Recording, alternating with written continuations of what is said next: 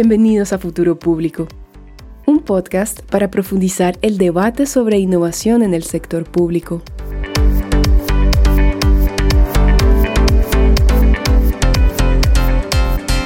Hola, hola, bienvenidos a Futuro Público. Yo soy Alberto Wurst. Y yo soy José Díaz. ¿Qué tal? Y bienvenidos a un nuevo episodio del podcast. Cuéntanos de qué vamos a hablar hoy día, José. Sí, hoy día vamos a hablar sobre los retos desde el sector público para diseñar servicios digitales centrados en el ciudadano. De hecho, tenemos a una, a una eh, invitada especial y super capa, eh, es Heidi Uchiyama. No se olviden que el podcast lo pueden escuchar por YouTube, Spotify y en todas las plataformas digitales. También nos eh, ubican en LinkedIn como Futuro Público y en Twitter a mí me ubican como arroba Mendoza. A mí me encuentran como arroba Alberto Urs, todo junto. Y bueno, hola Heidi, ¿cómo estás? ¿Qué tal? Gracias por venir al podcast. Hola Alberto, José, muchas gracias por la invitación. Este, a ver, para los que no conocen a Heidi, ella es publicista por la Michigan State University, tiene un máster en dirección eh, de diseño gráfico con enfoque en medios digitales por la Universidad de Monterrey. Es fundadora de Beta User Testing and Experimenting, que es un laboratorio de prototipado y testeo con usuarios Cuenta con más de 10 años haciendo consultoría en mejora de experiencia de usuario para diversas industrias. Fue head de UX en Interbank, donde lideró la estrategia de diseño en los canales digitales del banco. También fue Service Design Lead en la presidencia del Consejo de Ministros, PCM, eh, en Perú, cofundando el laboratorio de innovación que luego se convirtió en la plataforma go.pe. Y yo creo que ese va a ser un poco el, centro de la, de la, conversa hoy, eh, que es una experiencia bastante interesante el tema de la plataforma y cómo se gestó esta unidad. Y yo creo que me gustaría quizás empezar preguntándote, eh, cuando tú entras en 2016 a la PCM, cuando recién eh, empezaba el gobierno de PPK, tú ya venías con varios años de experiencia en el sector privado, pero esa era como tu primera experiencia en el sector público, ¿no? Propiamente. Ahí lo que me gustaría saber, no sé, es este... Y todavía entraste con, con, la, con la intención de hacer innovación, entre comillas, ¿no? Entonces, quisiéramos saber qué significó eso para ti, qué sentiste o qué te chocó más, no sé, unas primeras impresiones de ese, momento. Em, sí, creo que fue bastante naif de mi parte, eh, de la parte de, algunos miembros del equipo también, el entrar en el gobierno sin previa experiencia y eh, tener esta urgencia de innovar. ¿no? Y tú bien lo dijiste, el, innovar entre comillas, porque em, en nuestro país innovar a veces es hacer las cosas bien como deberían haber sido desde un comienzo. Eh, este, este pensamiento sistémico que es inexistente muchas veces en, todo lo que hacemos eh, y que a las largas no, nos pasa factura, eh, somos un país un poco como de parches, ¿no? Entonces, algo pasa, ya lo parchamos y seguimos adelante hasta que se rompe el parche y ahí lo parchas de nuevo con otra cosa, ¿no? Entonces, eh, vivimos en un país un poco parchado y esa es la consecuencia de no diseñar las cosas desde, desde el inicio.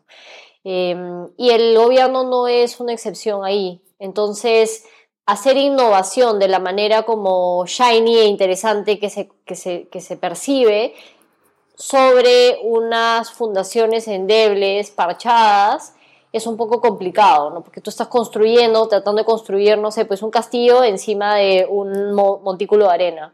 Em, y, eh, y, eso era, es la primera gran lección que tuvimos, creo. O sea, nosotros habíamos dado por sentado que habían cosas como, por ejemplo, políticas de nube, este, políticas de uso de software y demás dentro del gobierno que todavía estaban empezándose a gestar, ¿no? Eh, eh, eh, habían cosas que, que, se tenían que hacer, había mucho que se tenía que hacer, sobre todo en el ámbito digital, y nosotros comenzamos por ahí, tuvimos un choque cultural también en el gobierno, eh, nosotros éramos bastante más jóvenes que la media de los servidores públicos que estaban ahí desde hace bastante tiempo. Teníamos una mentalidad que venía como más del sector privado, de, eh, resultados y, no sé, por último, venta eh, como, como un indicador. En el gobierno no existe la venta, entonces los, los indicadores son de otro tipo, no son indicadores de impacto.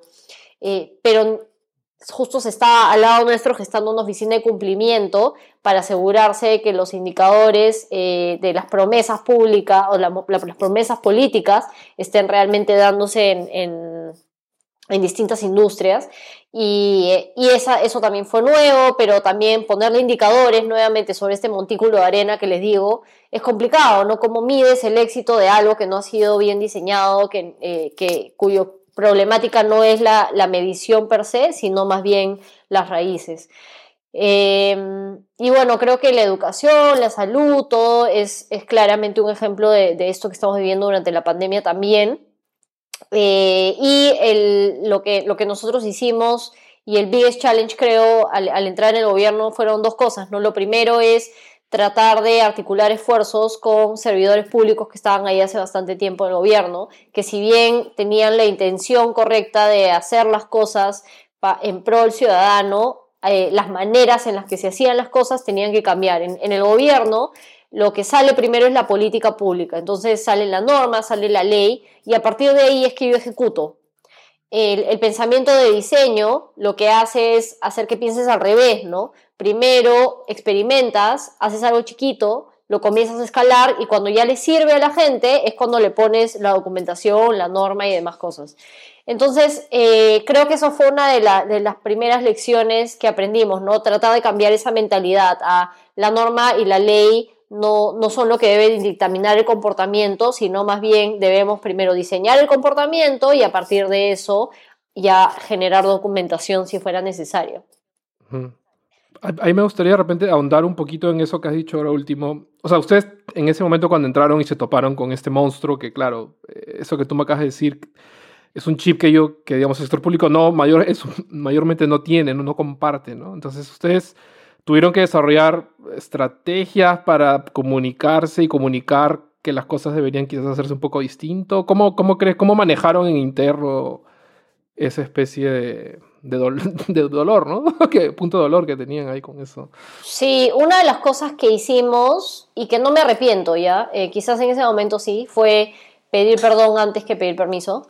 Em, seguimos nuestra intuición y la lógica para ejecutar cosas que de ahí no, venían a tocarnos la puerta y nos decían, oye, eso no se puede hacer, ¿no? Por ejemplo, hicimos un blog en donde contábamos nuestra experiencia, hablábamos de Go.p, de cómo lo estábamos deployando, del código, de, de el research que estábamos haciendo y demás.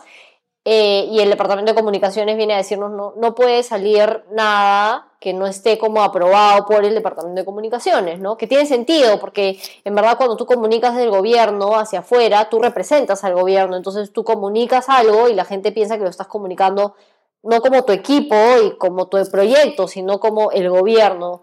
Em, entonces, por ejemplo, eso este, no estaba bien pero lo hicimos.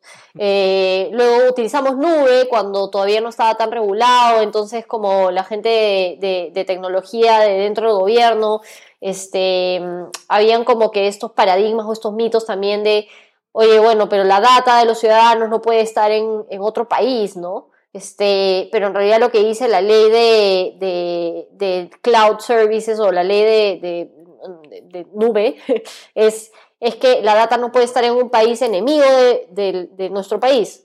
Eh, ahora, ¿quiénes son los países enemigos de nuestro país? No estamos en guerra, entonces ya, o sea, no sé, no sé si China es enemigo de nuestro país, por ejemplo.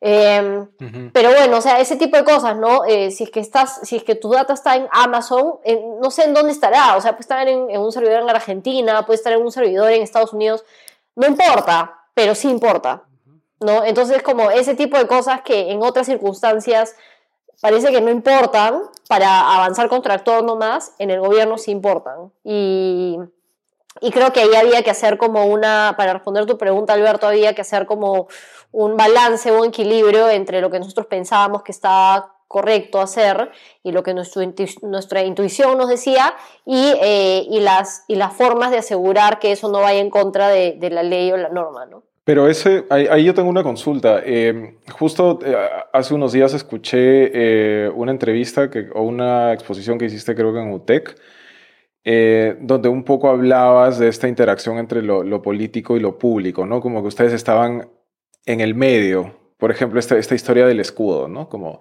como el, al, gobierno le pareció normal. Imagino que ustedes habrán recibido la aprobación de, de la Oficina de Comunicaciones o de, en fin pero al público le pareció una falta de respeto, ¿no?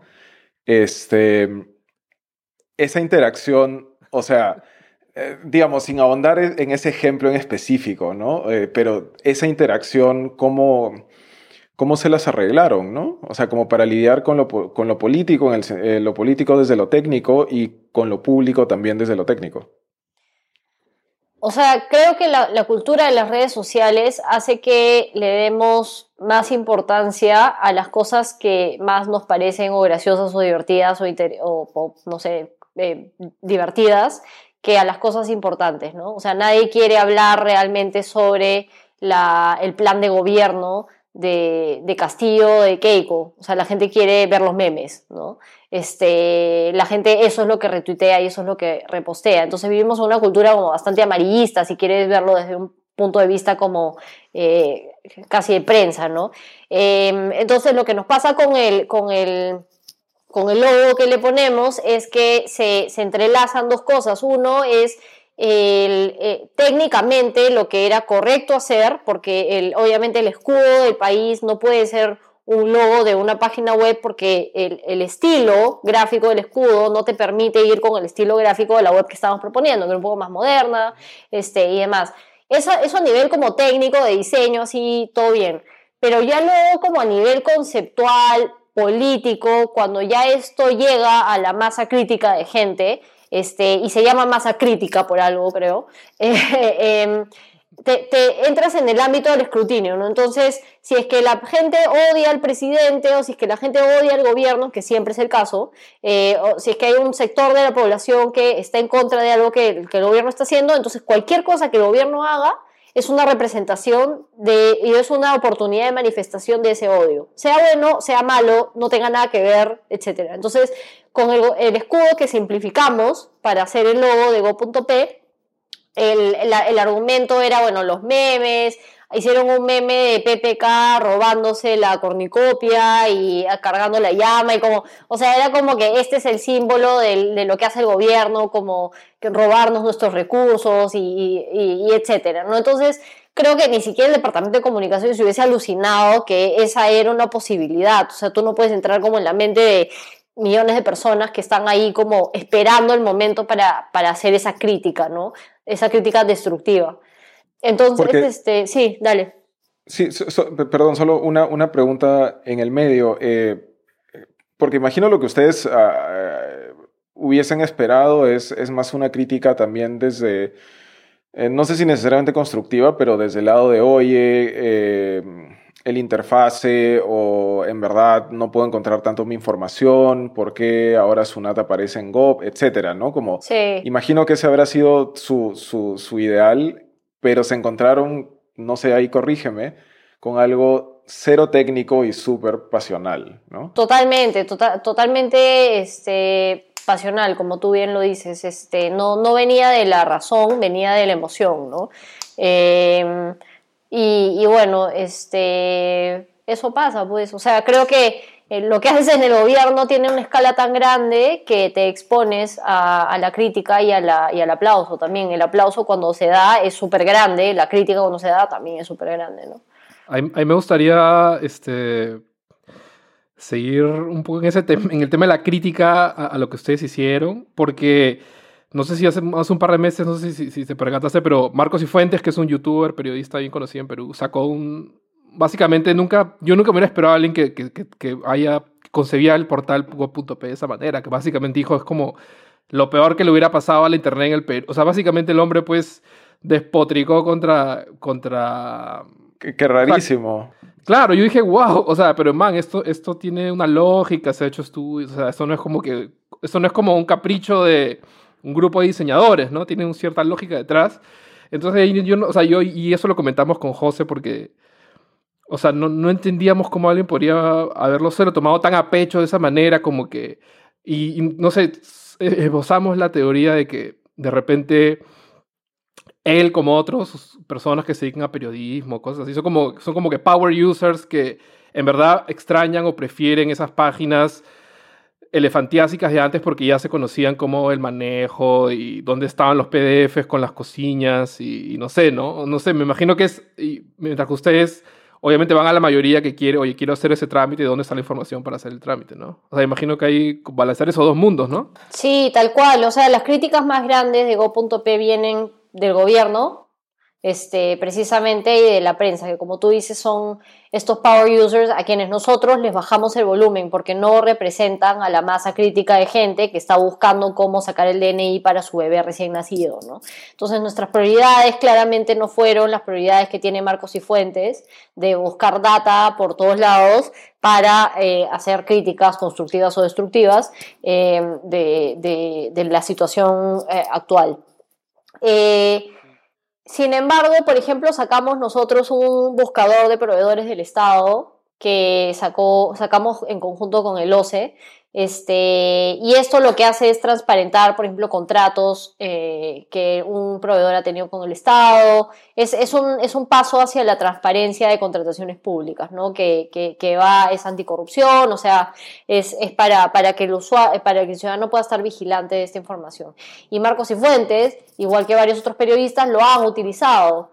Este, entonces es como que una doble, o sea, criticas lo que no encuentras, pero cuando lo encuentras no dices nada. Mañana es como, o sea, hay como una doble moral ahí de que nuestra tendencia es que cuando algo no sale bien, eh, nos quejamos, pero cuando alguien sale, algo sale bien, es lo normal y lo esperado, ¿no? Y ahí tenía una, una pregunta cuando mencionabas, eh, por ejemplo, este proyecto con la OCE, eh, después que has estado con PCM y ahora que, que nos comentabas un poco del Ministerio de Trabajo, si no me equivoco.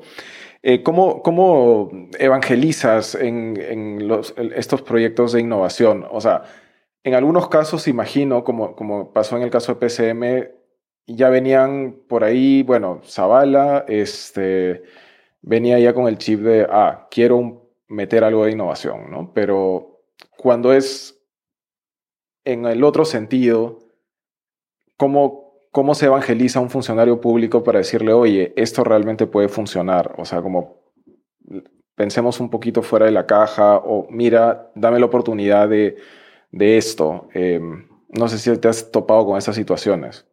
Le invitas un ceviche.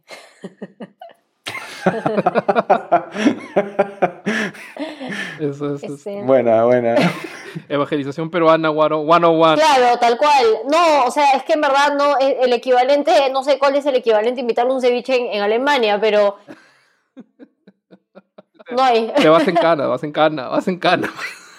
No, no, no, pero tiene, tiene que ver con, con ese es un tema también, o sea, el, el, lobbying está prohibido, o sea, como que hay todo como que este, este, como, como la nube negra de la corrupción y de, todo esto, entonces cuando tú le pides a alguien que haga algo, ella puede, puede ser en pro de la ciudadanía, puede no ser en pro de la ciudadanía, eh, todo está mal porque no lo hiciste por el vehículo normal, ¿no? Este, sin embargo, las personas se mueven por lo que las personas dicen y hacen. Eh, y, a eso iba un poco mi punto, o sea, es, es, un, es un, tema de dos lados, ¿ya? Es el, el, el, demostrar que algo funciona, ¿ya? Y eso normalmente no debería requerir tanto recurso. O sea, nosotros cuando iniciamos esta travesía de Go.p no teníamos eh, eh, presupuesto asignado. Entonces, eh, formalmente, ¿no? Como, como oficina no teníamos presupuesto asignado, entonces tuvimos que ir como sacando de aquí y allá para poder lograrlo y para eso tienes que conversar con gente, o sea, ¿cómo, cómo haces si no conversas y convences, no? Entonces tuvimos que conversar con gente, en ese momento Daniela Rafa, que es una capa, es súper buena haciendo eso, de hecho, eh, em, y, y súper buena como ayudándonos también a que el equipo tenga la, la, posibilidad de, de lucirse eh, en, en, lo que saben hacer bien, que es delivery, ¿no? Entonces nosotros estábamos entregando valor mientras estaba esta otra capa de ir convenciendo con ese valor que íbamos generando.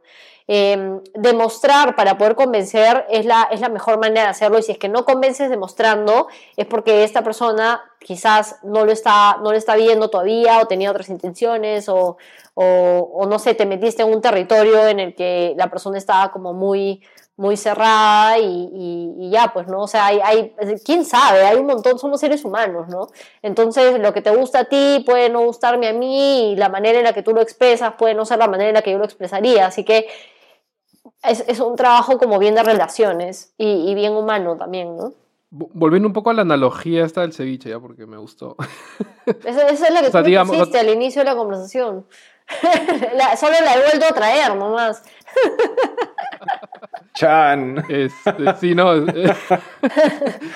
Eh, claro, el, el, el, o sea, digamos, en tu experiencia personal tratando de empujar ese tema de, de generar servicios digitales, siguiendo estos principios de, centrados en el usuario, si tú, si tú no te puedes, digamos, sentar a comer un ceviche, entre comillas, con la cabeza de la entidad, el ministro o el presidente, no sé, ¿tú crees que vale la pena eh, eh, lanzar un proyecto, empujar un proyecto, si es que no tienes ese acceso a la persona que, como en inglés dicen, calls the, shots, no sé. No, eh, yo no, yo no creo que tienes que comerte un ceviche con la persona que calls the shot. Creo que te tienes que comer un ceviche con la persona que está sentada a tu costado, chambeando, y ha estado ahí hace 30 años chambeando, tratando de hacer las cosas de la misma forma sin tener resultados distintos, ¿no? O sea, creo que con el presidente lo que hay que hacer es simplemente mostrar que funciona.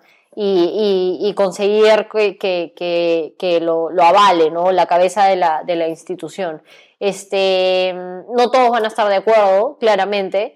Y, bueno, o sea, así es, creo que son cosas con las que hay que lidiar. Tienes que saber pivotear, tienes que poder diseñar otra estrategia, irte por otro lado. Si es que el camino se te cierra en un lado, tener la posibilidad de abrir otros caminos también. Eh, creo que se puede hacer.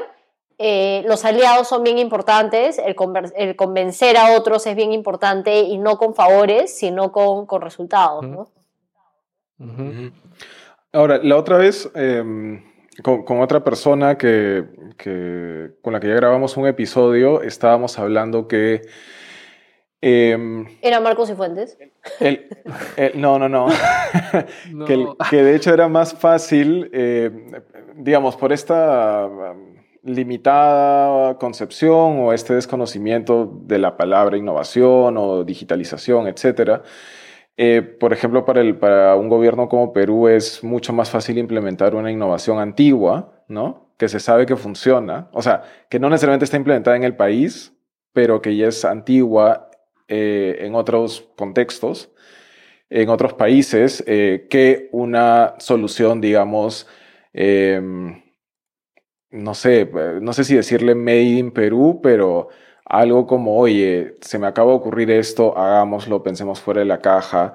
Em, y eso creo que es un poco lo que, lo que, lo que comentas, ¿no? Eh, o sea, creo que una cosa es agarrar inspiración de otro lado y decir, voy a agarrar esto. Nosotros agarramos GovUK como inspiración de todas maneras. Este, de hecho, el equipo de Public Digital que, que en ese momento nos estaba asesorando, que era el equipo inicial de GovUK y de ahí eh, se volvieron una consultora, este equipo de Public Digital nos estaba asesorando. Entonces, naturalmente, íbamos hacia el single domain, que era la tendencia. ¿no? México también estaba en single domain, Argentina también estaba eh, un poco en esa tendencia.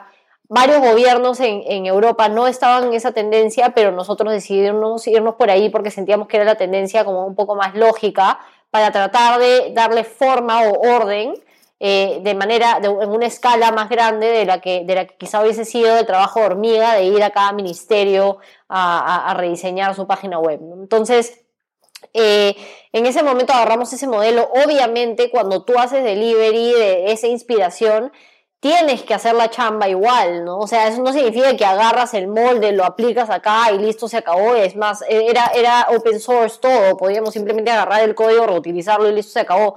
Pero esa no es la chamba. O sea, la chamba en una transformación digital nunca es la tecnología, o sea, es chamba, obviamente, es, es, es chamba, pero has por sentado, ¿no? O sea, das por sentado que vas a conseguir a los mejores desarrolladores, a los mejores diseñadores y lo vas a poder lograr. Eh, la chamba realmente es eh, cómo llegas a la gente, o sea, cuáles son los trámites que más revisa la gente, que más necesita la gente, eh, cómo vas a articular esfuerzos con esas entidades públicas para que el trámite tenga sentido, no solo en texto, sino que tenga sentido a nivel procesos también, eh, cómo haces para que posteriormente se simplifique ese trámite también, para que ya no tengas que tener un texto explicativo de 40 pasos, sino que esto se reduzca a un clic en donde tú entras, lo consigues, esperas y te llega el papel, ¿no? Em, entonces, este, creo que eh, eh, hay una diferencia entre hacer eso y, por ejemplo, decir, ah, utilizaron Oracle, utilizaron SAP, hay que agarrar y traer esa tecnología eh, insertarla acá y esperar que las cosas funcionen como, funcione, como funciona en Estonia, O sea, hay una, hay una sutileza ahí que es importamos inspiración, pero no debemos importar la, plataforma per se, porque sin adecuaciones no funciona, ¿no? Yo creo que mucha gente en el Estado había, o sea, eso es lo que tocas describir, creo que era la norma de cómo ver desarrollo digital en el Estado, me parece, ¿no? Importamos tecnología y la gente, y, pero el tema estaba dominado por ingenieros, ingenieros y abogados, básicamente, ¿no? Entonces, yo creo que todavía es más, cuando a veces cuando entro veo discusiones, hay un enfoque muy, muy técnico, ¿no? De que la mejor tecnología, que hay que prepararnos para tal tecnología, que no sé qué, que hay que traer tal tecnología. O sea, hay mucho todavía ese speech, ¿no? Que es como que... Que no, o sea, que me parece que todo este rollo de, oye, pero hay que ver las necesidades de la gente, es un tema que va, incluye otras cosas, es como que, no sé si penetra esas capas.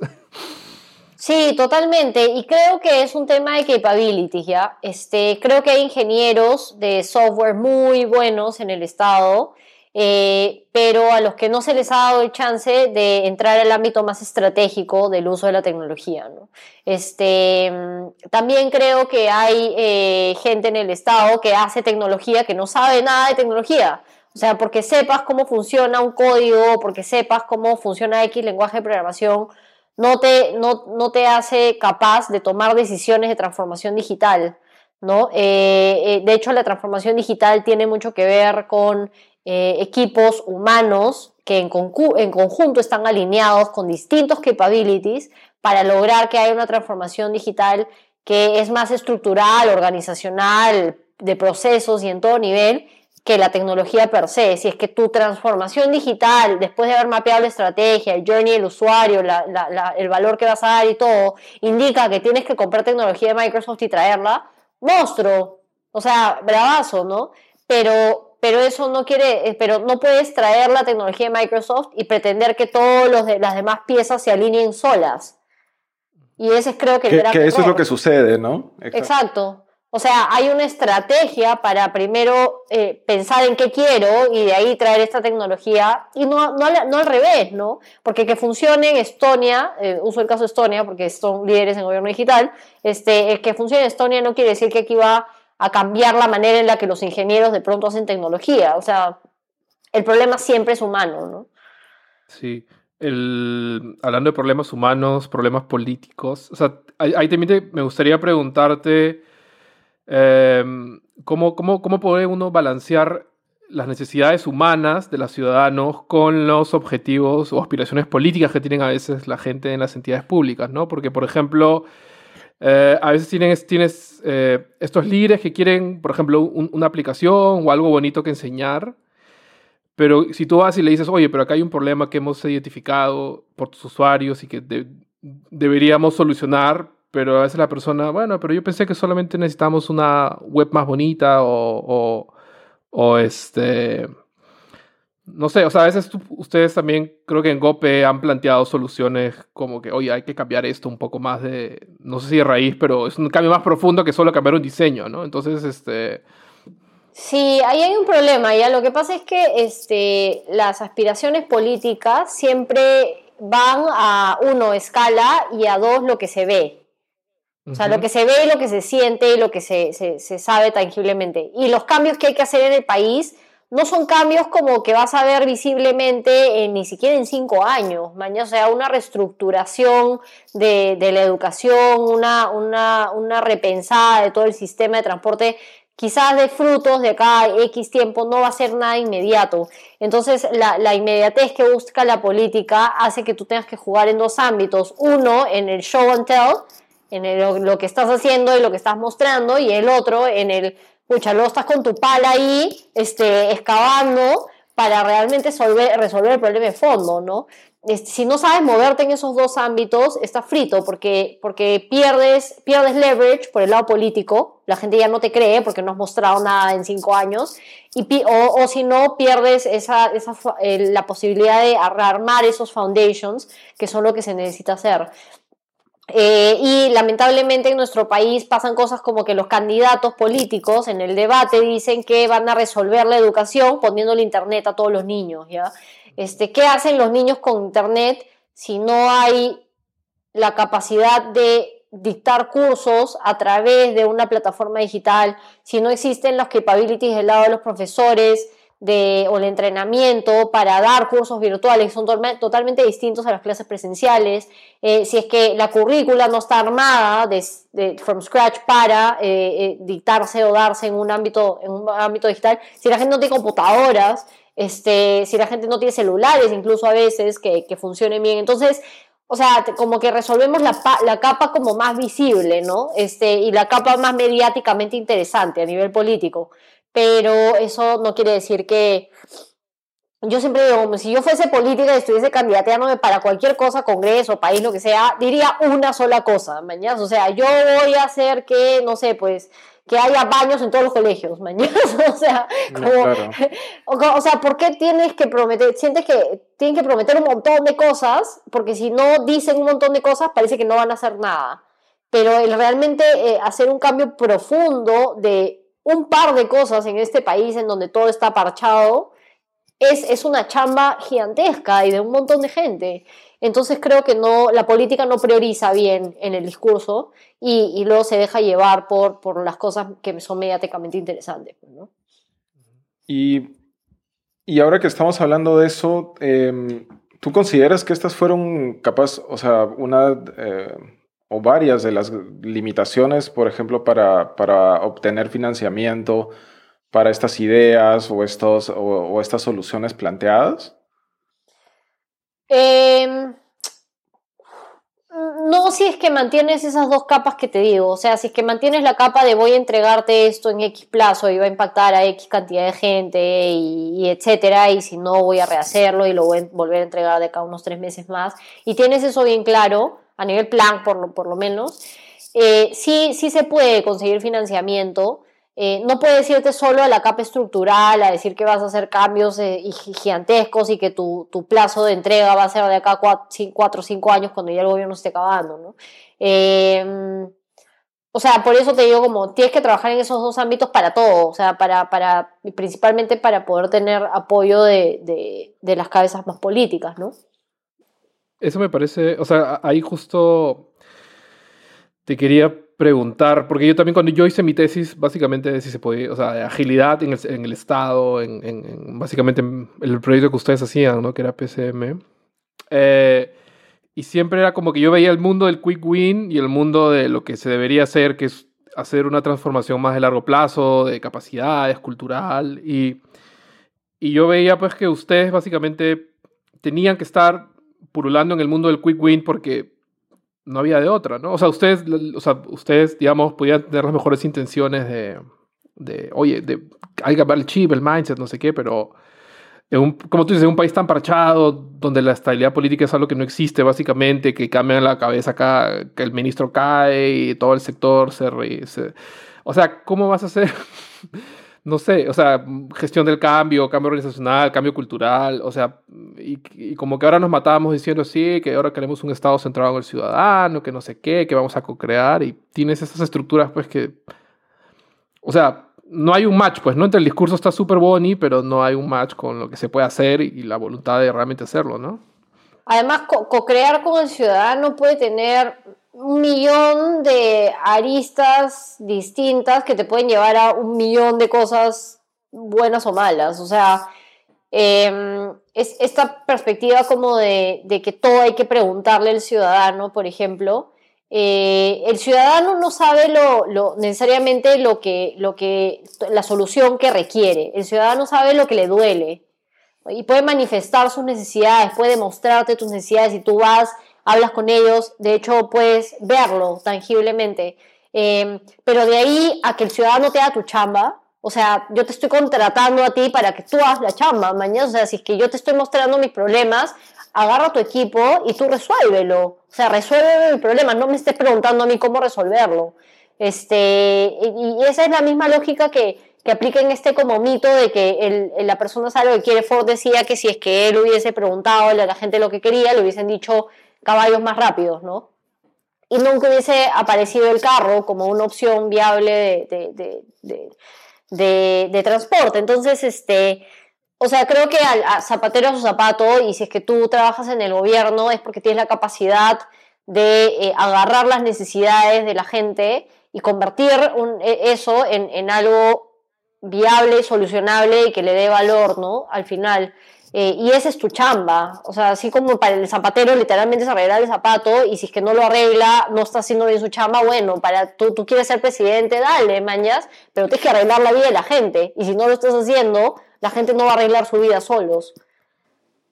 ¿Y, y, en qué fase o en qué momento entra ese tema de la empatía, de conocer al ciudadano, al usuario? O sea, o sea lo que acabas de decir sonaría como que, oye, no, o sea, como que, o sea, son, digamos, ¿no? obviamente yo sé que tú no piensas así, pero sonaría como, oye, cada uno piensa en su gabinete, hace su solución y no sé qué, porque yo soy ¿Qué capacitado. también a veces. Claro, pero ¿cómo, ¿cómo, lo empatas con esos momentos en que ustedes básicamente salían a la calle, hablan con la gente, recogen, recogen la necesidad? ¿Cómo más o, menos? O sea, Creo que ahí el, qué está pasando y el entendimiento profundo de la necesidad y del por qué se está dando esa necesidad es lo que se busca en estos procesos como de investigación, ¿no?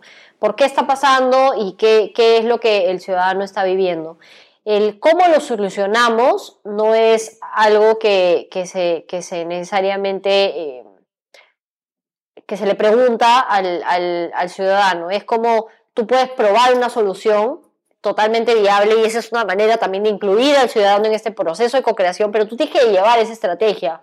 O sea, no le puedes preguntar al ciudadano qué le duele y ahí como, es como si tú fueras donde un doctor y le dijeras, doctor, me duele la rodilla, este, me tiene que recetar panadol. ¿Me O sea, ¿cuál es la chamba del doctor ahí? Tú tienes que decirle, me duele la rodilla, el doctor te tiene que hacer análisis, exámenes y demás, y de ahí darte un diagnóstico y en base a ese diagnóstico, este, presentarte una solución.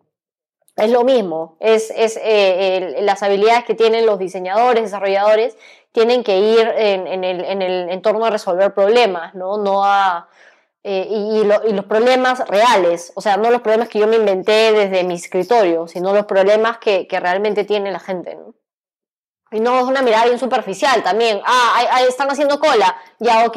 Entonces, este, hay que, no sé, pues eh, hacer más oficinas para que hagan menos cola en esa y más bien hagan más cola en otro lado. O sea, como que estás como resolviendo muy superficialmente, ¿no? Nuevamente es el parche. Y, eso, capaz corrígeme, pero eh, me da la impresión de que tiene que ver mucho también con datos, ¿no? Eh, es decir, ¿qué tanto, siquiera para, para, para decir, oye, acá puede haber un problema, ¿no? me parece que el gobierno peruano o en general los gobiernos necesitan como usar realmente datos como a un nivel eh, que no sea exterior, ¿no? que no sea meramente descriptivo, sino que realmente puedan meterse a eso y decir como que, oye, acá realmente necesitamos atacar esto y necesitamos una solución de fondo, ¿no? Sí, totalmente. O sea, creo que hay datos, hay un montón de data. El gobierno además contrata un montón de, consultorías para poder entender qué está pasando, este, para poder levantar estadísticas, información. Se lanzan millones de encuestas por todo el gobierno todo el tiempo, pero no es data que se cruza, no es data que se comparte, no es data que se utiliza. Eh, muchas veces tampoco es data estructurada la que se levanta, por ejemplo, en ciertas interacciones que se tiene con el gobierno. Em, entonces, el, tener data no es tanto el problema como el saber cómo utilizar la data, creo, ¿no? Claro. ¿Y ustedes eh, tuvieron ese problema en... Nosotros, es que nosotros cuando iniciamos Go.p sabíamos que teníamos que levantar data como una de las cosas más importantes para poder tomar decisiones. Porque cuando nosotros iniciamos el proyecto no sabíamos de dónde conseguir data certera para poder tomar decisiones y eso fue un problema para nosotros. Entonces, esa es una de las cosas que, que también queríamos resolver, ¿no? Y si es que no tienes data centralizada, entonces no tienes cómo, cómo utilizarla tampoco, porque puede ser que esta, esta data esté aquí, pero luego está dispersa en otro lado, en dónde la buscas, cómo la cruzas. Em, el mundo de la data es bien interesante y bien apasionante, pero estamos bien, bien, bien en pañales todavía con eso.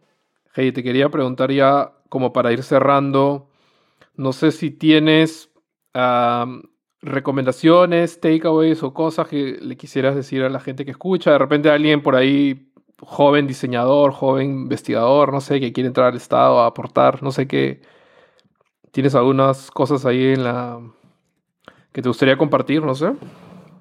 Sí, creo que em, hay, hay tantas capacidades fuera del Estado que serían también empleadas dentro del Estado. O sea, hay un miedo por la inestabilidad, hay un miedo por, por no sé, pues esta cacería de brujas también dentro del Estado, de, temas de corrupción y demás. Em, creo que llamarlo cacería de brujas es... Eh, no está bien, este, pero, pero hay como em, una sobreburocracia para poder lograr que los procesos sean transparentes cuando la corrupción se cola por otro lado. ¿no? Eh, entonces, eh, yo le digo a los jóvenes que trabajen en el Estado, o sea, se necesita, es, es, es como, no sé si es que debería ser como el servicio militar obligatorio, trabajar en el Estado, te juro, te, juro. o, sea, o sea, no, no, no, no, no, no, tranquilo, o sea, no, eh, el, pasar, el pasar por la experiencia de trabajar en el Estado es, es algo que no solamente aporta al, a los ciudadanos y al, y al, gobierno per se, sino también a ti mismo, ¿no? Te, te ayuda como a construir capacidades que en el sector público difícilmente vas a, vas a conseguir, como ese nivel de escala, ese nivel de impacto que se tiene en el, en el gobierno, la necesidad que hay de que gente cada vez más capa y más hábil entre al Estado, y de hecho también la gente que está trabajando en el Estado, hay un montón de gente que está súper frustrada en el Estado porque trabajan ahí hace bastante tiempo o hace poco también y que recién están como tratando de hacer cosas o de, de, hecho tienen mucho tiempo tratando de hacer cosas distintas y no se puede, ¿no? El sistema no les deja. Pero para poder hacer cosas que el sistema te deje tienes que cambiar un poco la manera en la que se han hecho las cosas en el tiempo. Gracias Heidi por, por haber estado con nosotros hoy día, te pasaste. Sí, gracias Heidi, hemos aprendido un montón. Gracias a ustedes, eh, he disfrutado bastante este espacio. Em, y nada, les agradezco mucho también este, este espacio que, de, conversación que, que, han, que han diseñado esta monstruo. Súper, te pasaste. No se olviden que el podcast lo pueden encontrar en YouTube, Spotify y en todas las plataformas digitales. Y nuevamente nos pueden encontrar en LinkedIn como Futuro Público y en Twitter como arroba Mendoza. Y ahí me encuentran como arroba Alberto Burs, todo junto. Y bueno, nada, ya para finalizar, como siempre, eh, decirles que estamos eh, súper abiertos a cualquier comentario, eh, recomendación de tema. y también si quieren discutir un poco sobre alguna parte del contenido de este episodio o de episodios anteriores, estamos felices que nos contacten. Así es. Ya con eso vamos cerrando el episodio de hoy. Así que nada, cuídense y un abrazo muy fuerte. Chao. Gracias, chao.